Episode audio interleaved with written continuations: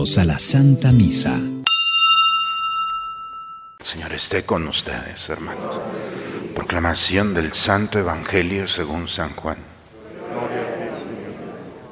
En aquel tiempo Jesús recorría Galilea, pues no quería andar por Judea, porque los judíos trataban de matarlo. Se acercaba ya la fiesta de los judíos llamado de los campamentos. Cuando los parientes de Jesús habían llegado ya a Jerusalén para la fiesta, llegó también él, pero sin que la gente se diera cuenta, como de incógnito. Algunos que eran de Jerusalén se decían, ¿no es este al que quieren matar? Miren cómo habla, habla libremente y no le dicen nada. ¿Será que los jefes se han convencido de que es el Mesías? Pero nosotros sabemos de dónde viene este.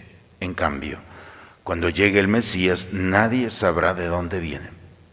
Jesús, por su parte, mientras enseñaba en el templo, exclamó, con que me conocen a mí y saben de dónde vengo. Pues bien, yo no vengo por mi cuenta, sino enviado por el que es veraz, y a él ustedes no lo conocen, pero yo sí lo conozco, porque procedo de él y él me ha enviado. Trataron entonces de capturarlo, pero nadie le pudo echar mano, porque todavía no había llegado su hora. Palabra del Señor. Viernes primero, hermanos, día del Sagrado Corazón. Empezamos el mes encomendándonos a la divina providencia. Ojalá que en nuestras casas esté siempre la imagen del Sagrado Corazón, que se cumpla esa promesa de esa paz que se puede realizar cuando nosotros no lo hemos podido hacer y se enciendan esas velitas tan pequeñas, pero que nos recuerdan e iluminan la esperanza de un Dios providente. Hoy es un día muy especial. Que nuestra comunión el día de hoy sea por las almas de los del purgatorio, esas almas con las cuales nosotros podemos asistir y ayudar. Hoy la palabra del Señor nos invita a la reflexión sobre el justo. ¿Quién es el justo? No es solamente el que hace las cosas bien. El justo es aquel que confía en el Señor. La primera lectura del libro de la sabiduría nos viene hablando de todo lo que provoca un justo. El justo no es aquel que pone su confianza en este mundo, ni en una persona, ni en sus cosas, en nada es aquel que se abandona en el Señor y sabe que no va a ser defraudado. El justo siempre va a tocar la vida de aquellos que ponen su confianza en este mundo. Por eso no es atractivo para ellos. El justo confronta las seguridades de este mundo y las desarticula. Por eso provoca tanta rabia. El Evangelio, el día de hoy, el justo es Jesús.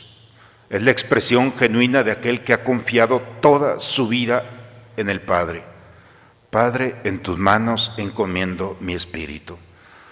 Por eso creo que el día de hoy, hermanos, la palabra del Señor, en este primer día del mes, día de la providencia, la pregunta que tiene que confrontarnos es, ¿realmente soy un justo? ¿Realmente confío en el Señor? Sé que lo que no puedo hacer yo, Él lo puede hacer. Confío en su providencia. La respuesta, hermanos, es muy sencilla. El efecto que se provoca en aquellos que están a nuestro lado. Tarde o temprano alguien nos va a recriminar. ¿Por qué tanta confianza en Dios?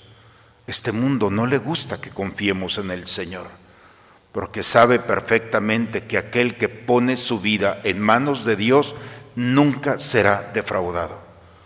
Las grandes heridas que el hombre puede tener en su corazón y en su mente es cuando aquellos o aquellas o aquellas cosas con las que había confiado se vinieron abajo en los momentos de dificultad.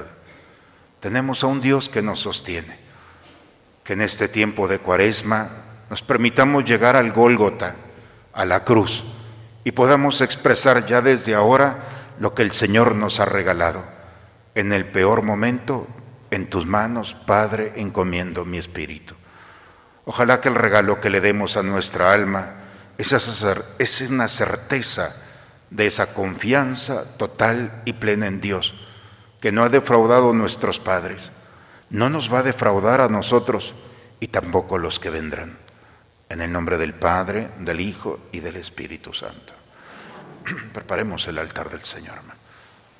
Concédenos, Señor, que así como pasamos de lo antiguo a lo nuevo, así renunciando al pecado, quedemos renovados con una vida santa por Cristo nuestro Señor.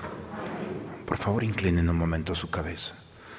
Dios y Padre nuestro, vuelve tus ojos hacia estos hijos tuyos y protégelos bondadosamente con tu auxilio celestial, a quienes confían en tu misericordia, por Cristo nuestro Señor. El Señor esté con ustedes, hermanos. Hermanos, iniciamos en este mes pidiendo a Dios todas las gracias, pero los invito a pedir por dos intenciones, la paz del mundo y la lluvia en nuestros campos, dos realidades que son necesarias para vivir con serenidad.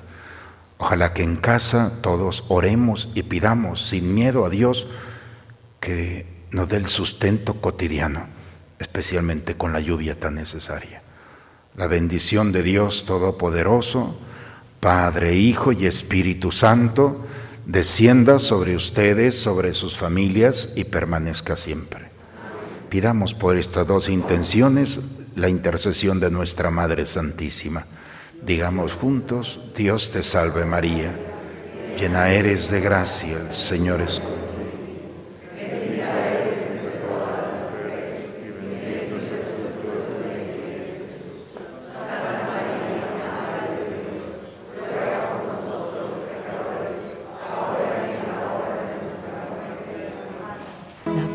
de María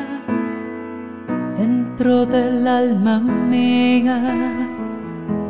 Es como un bálsamo, unge mis heridas y sana mi vida. La voz de María, dulce melodía, acerca mi corazón cada vez más al corazón de Jesús las manos de María sobre el alma mía, santa bendición y su protección para la vida mía. La voz de María, las manos de María, su sonrisa dulce que me hace cantar madre mía.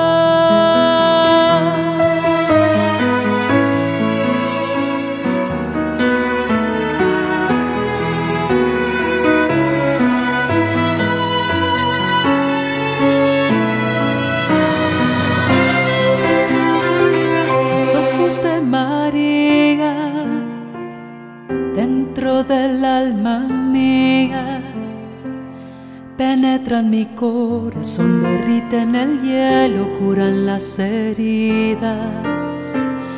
El amor de María, dulce poesía, susurra mi corazón cada vez más el nombre de Jesús. Mirada de María,